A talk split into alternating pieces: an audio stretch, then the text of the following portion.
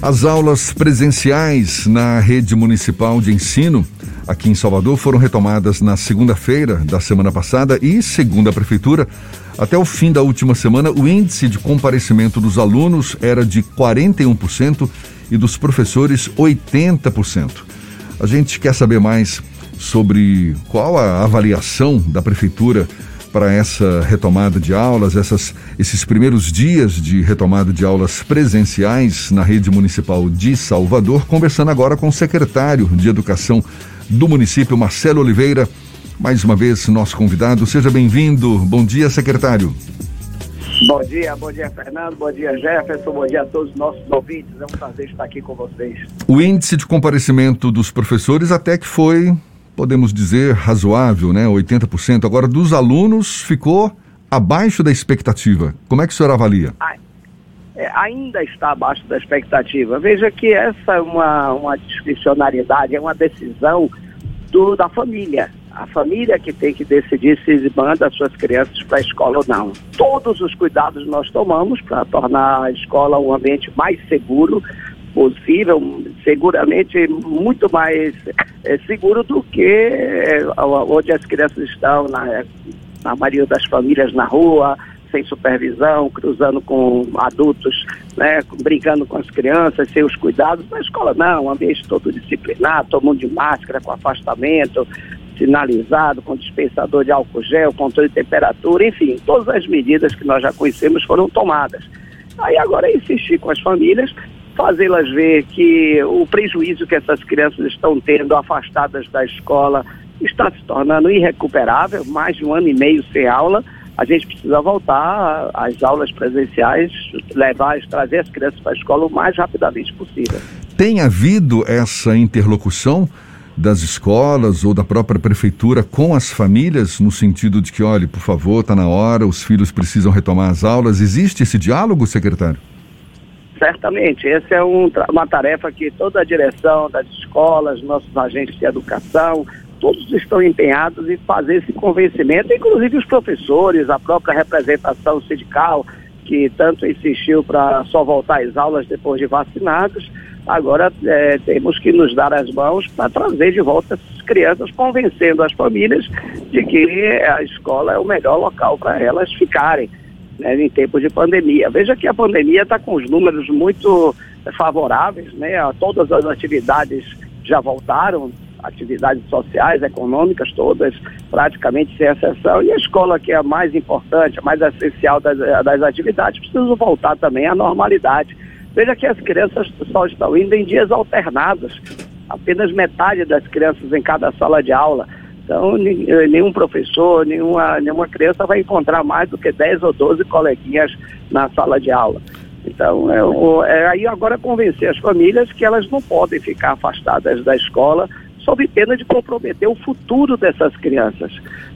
Secretário, já foi identificado algum caso suspeito de coronavírus depois do retorno das aulas híbridas?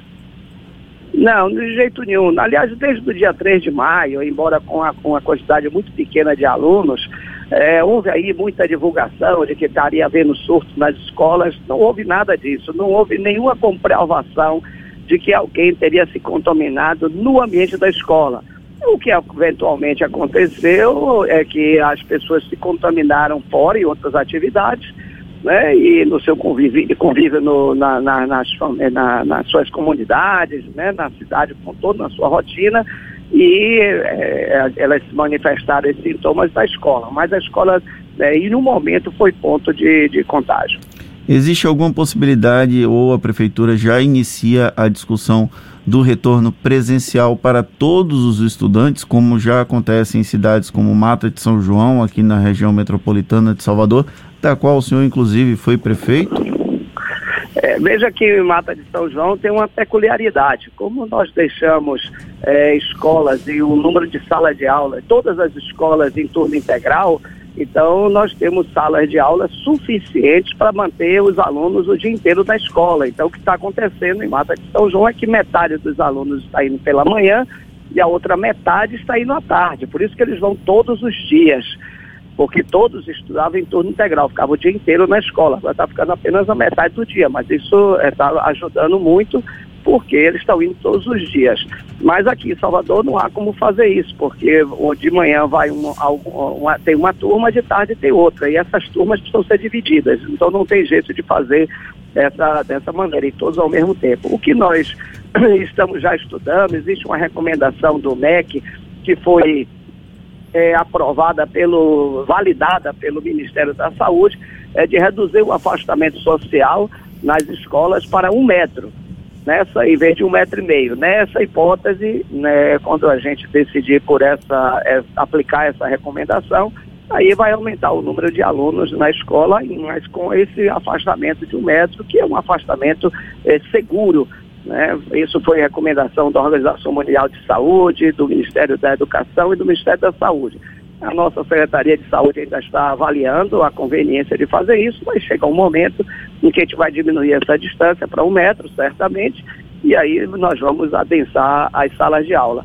Mas por enquanto está um metro e meio, né, e a gente faz esse apelo aí às famílias que levem as crianças para a escola, elas precisam de, de, de frequentar a escola, precisam receber uma educação que lhe abram as portas das oportunidades que elas vão ter ao longo de sua vida. Sem educação, sem conhecimento, vai ser difícil essas crianças terem um, um emprego, né, uma fonte de renda que lhes permita quebrar esse ciclo vicioso da pobreza. Essa é a nossa maior preocupação.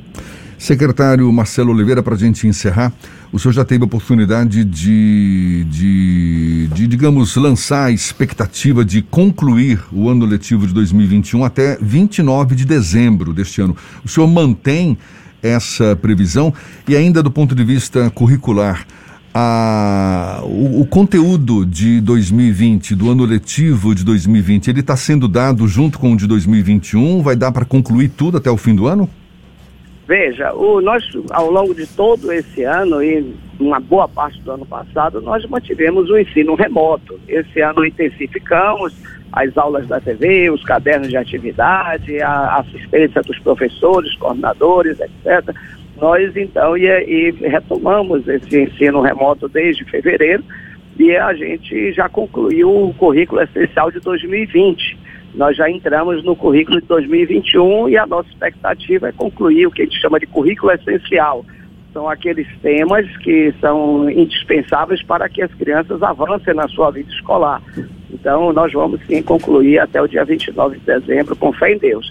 Agora, as crianças que não estão indo para a escola, essas terão muito mais dificuldade, obviamente, de assimilar esses conteúdos, porque nada substitui o contato com o professor, a intermediação do professor, né, a presença na sala de aula, o convívio com as outras crianças, outros alunos, enfim, as, as famílias têm que ter essa consciência de que mesmo ainda em tempos de pandemia, mas com os indicadores tão favoráveis, né, as taxas de ocupação, de UTI, etc., o número de novos casos, o número de óbitos estão, digamos, por enquanto sob controle. Então está na hora das famílias realmente fazerem seus filhos voltarem para a escola, voltar às suas rotinas, né, para que a gente possa dar essa educação que eles tanto precisam. Não há como manter esse ensino remoto indefinidamente, né, seria um contrassenso. Então, é, apelar aí mais uma vez para vocês da imprensa, nas oportunidades que tiverem, tentar também nos ajudar a convencer as famílias a voltarem é, para as, as crianças para a escola com a segurança que nós estamos oferecendo. Tá certo, mais uma vez muito obrigado, secretário de Educação daqui de Salvador, Marcelo Oliveira. Seja sempre bem-vindo aqui conosco. Bom dia e até uma próxima, secretário. Muito obrigado uma, pela oportunidade. Um bom dia para todos vocês, um bom dia para todos os nossos ouvintes. Agora são 7h52 na tarde FM.